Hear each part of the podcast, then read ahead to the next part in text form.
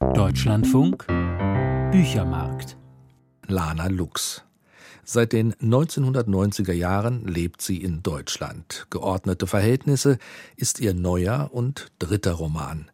Und wie in den vorhergehenden spielen deutsch-ukrainische Herkunft, Familie und Gewalt eine Rolle. Valentin Wölfelmeier hat den Roman für uns gelesen. Rund die Hälfte der jungen Erwachsenen macht laut Studien Erfahrungen mit toxischen Beziehungen.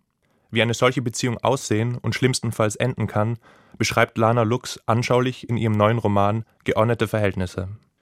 Besonders daran ist zunächst, dass es sich um eine Freundschaft und nicht um eine Paarbeziehung handelt. Als Zehnjähriger ist Philipp ein Außenseiter mit Zornproblemen, der mal bei seiner alkoholkranken Mutter, mal bei seiner lieblosen Tante lebt. Als Faina, die nur schlecht Deutsch spricht und einen peinlich gefälschten Adidas-Rucksack trägt, in seine Klasse kommt, beginnt seine Mission, sie zu seiner besten Freundin zu machen. Ich schenkte ihr kleine Dinge und sie erzählte mir ihre Geheimnisse.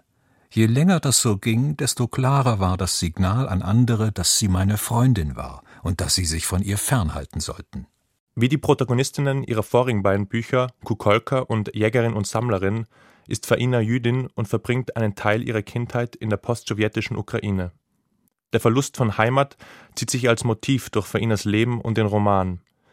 Während des Gymnasiums wird sie von ihrem jähzornigen Vater aus der Wohnung geschmissen.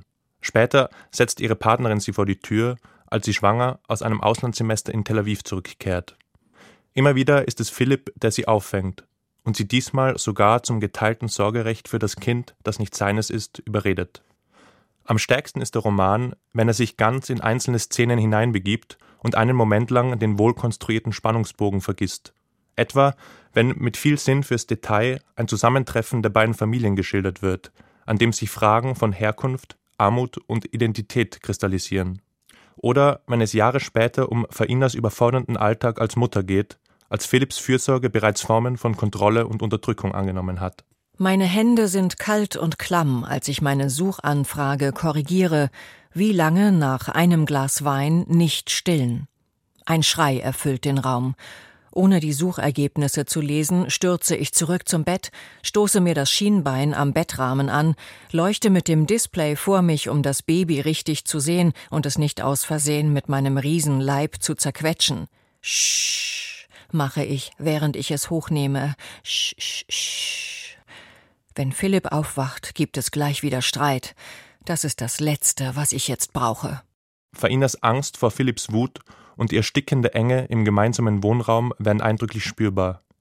Zudem hat Philipp hier schon eine Spy-App auf ihrem Handy installiert und reagiert immer eifersüchtiger auf jede Art von Beziehung, die Faina mit anderen führt. Die Heimat, die Philipp ihr bietet, entpuppt sich nach und nach als Gefängnis. In der Fachliteratur wird toxisch-obsessives Verhalten meist als Kompensationsstrategie für das Gefühl der eigenen Bedeutungslosigkeit beschrieben. Ein bisschen lässt sich das auch bei dem Außenseiter Philipp sehen. Für Lana Lux scheinen es aber mehr noch die Gewaltverhältnisse in den Herkunftsfamilien zu sein, die sich hier reproduzieren. Es ist gerade Philipps obsessiver Versuch, geordnete Verhältnisse herzustellen, der letztlich in Gewalt umschlägt. In diesem Zusammenhang etwas behauptet, wirken dagegen die diskriminierenden Aussagen, die Philipp als Erwachsener plötzlich von sich gibt. Faina hält sich an kein einziges jüdisches Gebot. Sie ist praktisch die Sünderin in Person. Manche würden sie vielleicht eine Schlampe nennen. Sie klaut manchmal Dinge zum Spaß. Sie lügt ständig. Sie wollte sogar ihr Baby abtreiben. Und wenn sie mir auch tausendmal sagt, dass es eine Volksgruppe ist, werde ich es nicht verstehen. Was macht diese Volksgruppe aus? Außer dass ihr verdammt viel Kapital gehört, sehe ich sonst nichts. Eine Herausarbeitung des Zusammenhangs von Antisemitismus, Misogynie und Gewalt hätte dem Roman gut zugetragen. Hier handelt es sich aber vor allem um Klischees des politisch Obszönen, um Diskursmarke des Bösen, wenn man so will, die der Figur umgehängt werden.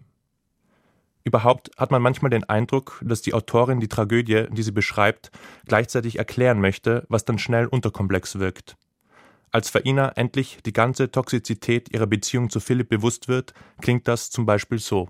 Ich habe ihn zum Monster gemacht, indem ich ihm die erste Ohrfeige verzieh und auch die zweite, habe ich letztens zu meiner Therapeutin gesagt. Sie sagte nur, es sei typisch für Menschen, die von häuslicher Gewalt betroffen sind, sich selbst die Schuld zu geben. Außerdem fange Gewalt nicht erst bei der Ohrfeige an, Psychische Gewalt sei genauso schlimm, auch wenn sie keine blauen Flecken hinterlasse. So hatte ich es noch nie betrachtet. Nicht nur weiß man das alles bereits, wenn man das Buch bis hierhin gelesen hat. So generisch beschrieben, überzeugt es auch nicht als Teil von Fainas bitterem Erkenntnisprozess. Der Gemeinplatz wird der Gewalt nicht gerecht, die Lana Lux streckenweise so subtil wie aufreibend schildert. Valentin Wölfelmeier hat den Roman Geordnete Verhältnisse von Lana Lux vorgestellt. Erschienen im Verlag Hansa Berlin. 288 Seiten kosten 23 Euro.